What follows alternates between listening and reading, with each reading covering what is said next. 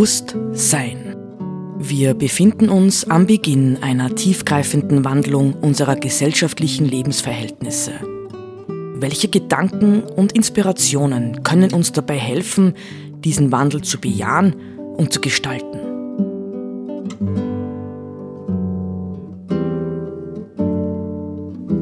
Eine Sendung von Roland Steidl.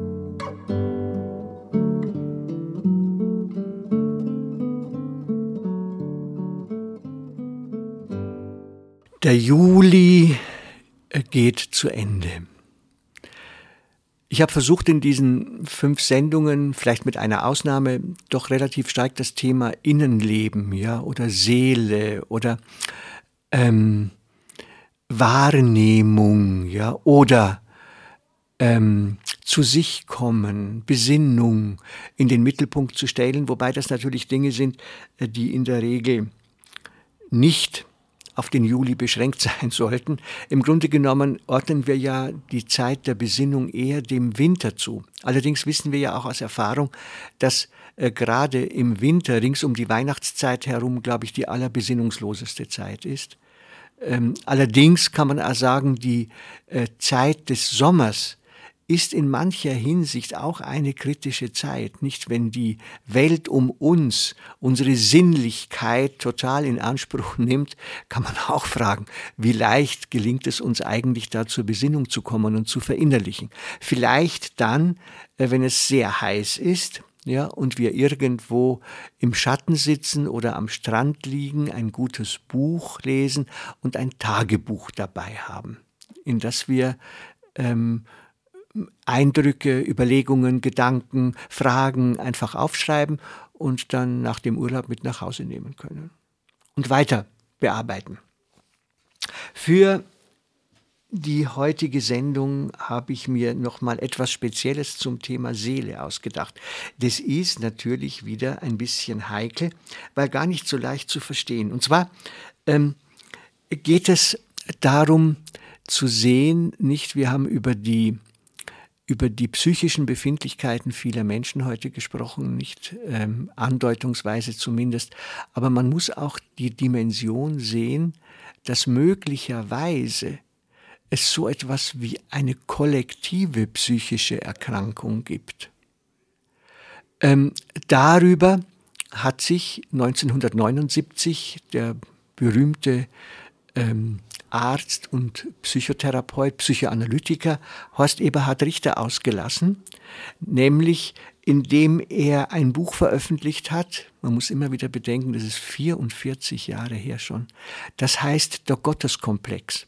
Und eine Passage aus diesem Buch möchte ich heute lesen, vielleicht auch kommentierend lesen, weil sie nicht so ganz eingängig ist sprachlich, aber vielleicht vorher noch ein paar Sätze zu Horst Eberhard Richter. Horst Eberhard Richter ist 1923 geboren, Ende April. Also ich habe noch nicht festgestellt, dass jemand, aber die Leute wird sicher geben, seinen hundertsten Geburtstag gefeiert hätte, offiziell, ja, irgendwie medial oder wie auch immer. Äh, er ist 2011 gestorben, also immerhin satte 88 Jahre alt geworden. Und er war für mich und eine ganze Reihe Freunde von mir, war er in den 70er Jahren schon so was wie ein ähm, geistiger Lehrmeister. Wir haben damals nämlich äh, versucht uns, das war ja eine wundervolle Aufbruchszeit, wir sind heute unendlich weit davon entfernt, die Zeit nämlich nach der 68er Bewegung. Nicht, da haben wir versucht, diese diesen politischen, diesen äh, gesellschaftskritischen, diesen äh, Charakter des Engagements ja, von Menschen in der Gesellschaft als junge Leute zu realisieren. Wir waren damals zwischen 15 und 20 und das war ganz, ganz spannend, weil Horst Eberhard Richter mit seinen Büchern uns tatsächlich Lehrmeister war. Nicht? Wir fuhren gemeinsam auf Seminare und haben im Blick auf eine sozial engagierte Tätigkeit, nicht die ähm, äh, eine Schulaufgabenbetreuung für Menschen in einer, für Kinder in einem sozialen Brennpunkt zu organisieren. Also wir, wir haben mit seinen Büchern gelebt, nicht? Und ähm, irgendwie bin ich überrascht, dass ich in der Vorbereitung für äh, diese Sendung wieder auf ihn zurückgekommen bin. Also berühmt von ihm geworden ist das Buch Die Gruppe. Berühmt von ihm geworden ist das Buch Lernziel Solidarität, dann Flüchten oder Standhalten und eben der Gotteskomplex, aus dem ich jetzt zitieren möchte. Ja, der Gotteskomplex ist 1979 erschienen, ich habe es schon erwähnt. Also, Zitat Horst Eberhard Richter. Der lange Zeit als großartige Selbstbefreiung gepriesene Schritt des mittelalterlichen Menschen in die Neuzeit war im Grunde eine neurotische Flucht aus narzisstischer Ohnmacht in die Illusion narzisstischer Allmacht. Das ist seine These, nicht? Also Narzissmus, wir kennen das Wort Narzissmus, das geistert heute ja schneller mal in Gesprächen herum. Ähm, der Narzisst hat einen man könnte sagen, problematischen Selbstbezug. Nicht, wenn man jetzt einen klassischen Narzissten äh, nennen will, dem wir hier nicht wehtun, wenn wir ihn bei Namen nennen, ja, dann ist es Donald Trump. Ja. Das ist auch äh, tatsächlich äh, belegt, nicht? Es gibt etliche äh, psychologische Analysen äh, der Seelenstruktur Donald Trumps. Also er ist sozusagen der klassische Narzisst, der äh, im Grunde genommen mh, mm, alles so verdreht, ja, die Wirklichkeit so dreht, wie er sie sehen möchte und natürlich sie immer so sehen können muss, dass er im Mittelpunkt steht und das Tar ist. Ja, das ist äh, der Kern eines Narzissten, aber die Schattenseite ist nicht, dass äh, der Narzisst auch ganz, ganz leicht in der Gefahr steht, gekränkt zu werden. Das geht sogar sehr, sehr leicht. Ja, die narzisstische Kränkung, wenn jemand jetzt nicht diese Bestätigung erfährt innerhalb einer bestimmten Gruppe, die er braucht, ja, um sein Ego aufpolieren zu können, dann kann er auch ganz schön böse werden. Nicht? Auch dies haben wir an Donald Trump ausreichend erlebt. Nicht? Wir werden sehen, wie lange dieses Theaterstück äh, noch auf der Weltbühne gespielt wird. Ich äh, hoffe nicht mehr allzu lange. Also ähm, der psychische Hintergrund unserer ähm, so imposant scheinenden neueren Zivilisation, sagt Forst Eberhard Richter, ist nichts anderes als ein von tiefen, unbewältigten Ängsten genährter, infantiler Größenwahn. Ja, also infantil. Wir verhalten uns eigentlich kindlich. Ja? wie Kinder. Wir sind nicht erwachsen geworden, ja. Ähm, und das spielt er sozusagen genau über äh, den Schritt von der äh, Situation des Mittelalters, wo die meisten Menschen eben, man würde sagen, ja tatsächlich in einer gewissen Ohnmacht gegenüber der Allmacht der Kirche standen und der Befreiungsweg ja aus dieser Ohnmachtslage heraus hat nur funktioniert über die Illusion, wir sind allmächtig. Ja? Wir werden, wir haben das ja auch im letzten Text äh, über C.G. Jung gehört, wir werden Herr und Meister von allem. Ja? Wir sind die Chefs, wir schaffen an, wir konstruieren die Welt so, wie wir sie brauchen. Ja? Wir schaffen das ähm, größtmögliche Glück für das, die größtmögliche Zahl von Menschen. Das war das Programm der Aufklärung. Ja? Größtmögliches Glück für die größtmögliche Zahl. Also, noch einmal, der psychische Hintergrund unserer so imposant scheinenden neueren Zivilisation ist nichts anderes als ein von tiefen, über unbewältigten Ängsten genährter, infantiler Größenwahn, wie das Kind, das sich gewaltsam und illusionär selbst in eine allmächtige Elternfigur verwandelt, um seinen unverlässlichen Eltern nicht länger wehrlos ausgeliefert zu sein, trägt unsere Zivilisation seit damals zahlreiche Merkmale einer krampfhaften Selbstüberforderung, der verunsicherten Beziehung zu Gott, die einen langen Prozess schmerzhafter Auseinandersetzung erfordert hätte, hat man sich durch Identifizierung entzogen, nicht? Also als Identifizierung mit Gott. Ja, wir sind, wir verhalten uns wie Gott, nicht? Ähm, Klammer auf, man kann dazu sagen, das erwähnt er hier nicht.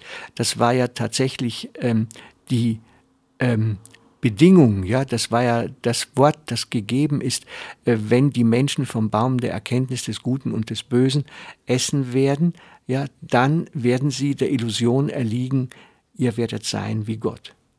Ja, das, und das ist offensichtlich äh, das Schicksal ja, unserer Zivilisation geworden. Aber das durch diese Gleichsetzung, ja, also wir sind Götter, ja, erzeugte großartige Selbstbewusstsein ist stets trügerisch geblieben. Und das auf die technische Naturbeherrschung fundierte Machtgefühl verleugnet seit je die tatsächliche infantile Abhängigkeit von eben dieser Natur, ohne deren Ressourcen ein Überleben der Menschheit undenkbar ist. Ja? Also wir bleiben abhängig. Nicht der Hans Jonas hat im Prinzip Verantwortung einmal den Satz geprägt, ähm, mit unserer technischen Entwicklung haben wir fast das Gefühl gewonnen, wir seien von den technischen Produkten abhängiger, als wir es von der Natur je waren. Aber auch das ist natürlich eine gewaltige Illusion, nicht? Also, ja. Dies ist eben der Pferdefuß, wie der Horst Eberhard Richter, der neurotischen Überkompensation, da die Ohnmachtsangst nur durch unkritische Selbstüberschätzung, die passive Auslieferung nur durch gewaltsame Überaktivität in Schach gehalten wird, hat sich eine verhängnisvolle Unfähigkeit fixiert, noch diejenigen natürlichen Abhängigkeiten zu registrieren und zu akzeptieren, welche die menschliche Existenz begrenzen. Das ist ein fantastischer Satz. Ja, ich lese ihn deswegen noch einmal. Da die Ohnmachtsangst nur durch unkritische Selbstüberschätzung, die passive Auslieferung nur durch gewaltsame Überaktivität in Schach gehalten wird, hat sich eine verhängnisvolle Unfähigkeit fixiert, noch diejenigen natürlichen Abhängigkeiten zu registrieren und zu akzeptieren, welche die menschliche Existenz begrenzen. Ja? Also wir gehen ständig über alle Grenzen hinaus. Ja, Wachstum, Wachstum, Wachstum. Und ein bisschen ist ja schon der Gedanke drin über die Hyperaktivität, den wir ja in einer der vergangenen ähm, Sendungen auch hatten. Ähm, aber, sagt Richter jetzt weiter, es liegt eben im Wesen dieses unbewussten Ohnmacht-Allmacht-Komplexes, dass die Brüchigkeit des größenwahnsinnigen Selbstbildes so schwer durchschaut werden kann. Nachdem die Gewissheit der Geborgenheit in Gott entfallen ist und das Ich nur noch in seiner Selbstgewissheit und in der egozentrischen Naturbeherrschung Halt sucht, bleibt ihm nichts anderes übrig, als das illusionäre Moment dieser Selbstvergötterung zu verleugnen. Das Undurchschaute fährt ähm, ähm, Richter jetzt fort, magische Moment dieser fantastischen Illusion wird gegenwärtig eklatant durch die Tatsache deutlich, dass nur die allerwenigsten vernünftig auf die Tatsache reagieren können, dass derzeit gerade die exakte naturwissenschaftliche Forschung die Zwangsläufigkeit eines kollektiven Selbstzerstörungsprozesses prognostiziert, die mit einer automatischen Fortsetzung der bisherigen expansionistischen Naturbeherrschungsstrategie verbunden wäre. Die Menschen sind unfähig zu akzeptieren, dass eben die Mittel, die bislang unumstritten zur unaufhörlichen Erweiterung unserer Selbstsicherheit tauglich sein sollten, nun auf einmal ganz anders bewertet werden müssen. Es ist eine mit der hintergründigen neurotischen Dynamik verbundene Paradoxie, dass den so lange idealisierten quantitativen Methoden in dem Augenblick nicht mehr vertraut werden kann, in dem diese beweisen, dass der Anspruch einer immer vollständigeren naturwissenschaftlich-technischen Inbesitznahme der Natur gleichbedeutend mit Selbstvernichtung ist. Die Angst, sich die seit dem Mittelalter nur verdrängte infantile Abhängigkeitsposition einzugestehen, ist fatalerweise momentan immer noch viel größer als die Angst, mit einem objektiv selbstmörderischen Größenwahn unterzugehen. Das ist der Fluch Kollek eines, dieses kollektiven Komplexes, des Ohnmacht-Allmacht-Komplexes, den man auch zusammenfassend als Gotteskomplex bezeichnen kann.